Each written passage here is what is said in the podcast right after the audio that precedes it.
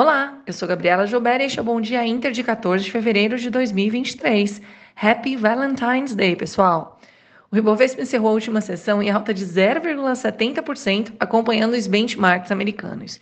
O mercado reagiu positivamente à notícia de que o ministro da Fazenda teria acertado com o presidente Lula o adiamento da mudança da meta de inflação, pelo menos até a definição do novo arcabouço fiscal. Em resposta, vimos a moeda americana enfraquecer, com o DXY caindo 0,34% e o dólar recuando 0,87%, cotado em R$ 5,18. Nessa semana, a atenção será voltada para a divulgação do CPI nos Estados Unidos hoje, taxa de desemprego no Reino Unido e PIB na Europa. Para a agenda corporativa, hoje veremos os resultados da JSL, Raizen, TOTS e outras companhias.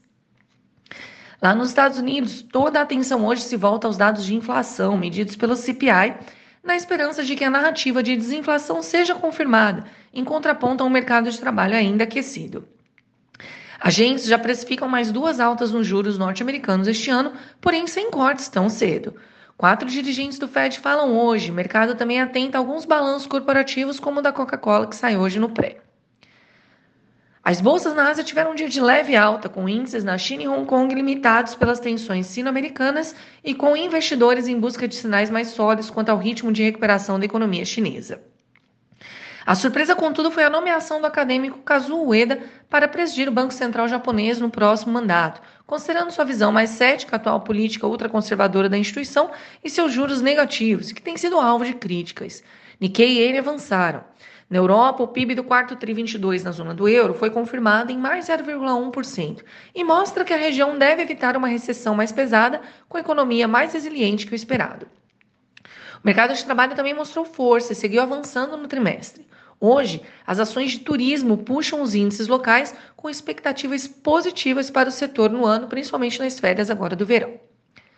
Aqui, Roberto Campos Neto segue em foco, palestra em evento hoje, além do mercado ainda processar as suas falas no programa Roda Viva ontem, especialmente sobre alterações na meta de inflação. A ausência de ataques recentes ao Banco Central ajudaram o índice local. E hoje os investidores também aguardam o relançamento do Minha Casa Minha Vida, o qual deve mirar a entrega de 2 milhões de novas casas até 2026. Na abertura, o índice DXY recua e os juros das Treasuries caem antes do CPI. Futuros ensaiam alta, mas limitada. O petróleo opera em queda, com liberação de reserva nos Estados Unidos, e o relatório da Agência Internacional de Energia informando que espera produção recorde em março, aliviando, portanto, pressões na oferta. Com a divulgação do Minha Casa Minha Vida hoje, as ações do setor de construção devem ficar no radar dos investidores. Atenção também aos papéis do Banco do Brasil, que, de acordo com Matheus Amaral, fechou 2022 com desempenho extraordinário. O relatório já está disponível no site, pessoal. Bolsas em alta lá fora podem ajudar também o Ibovespa, mas o petróleo em queda deve pesar no setor de óleo e gás. Bom, gente, este foi o Bom Dia Inter de hoje. Tenham todos uma ótima terça-feira e até amanhã.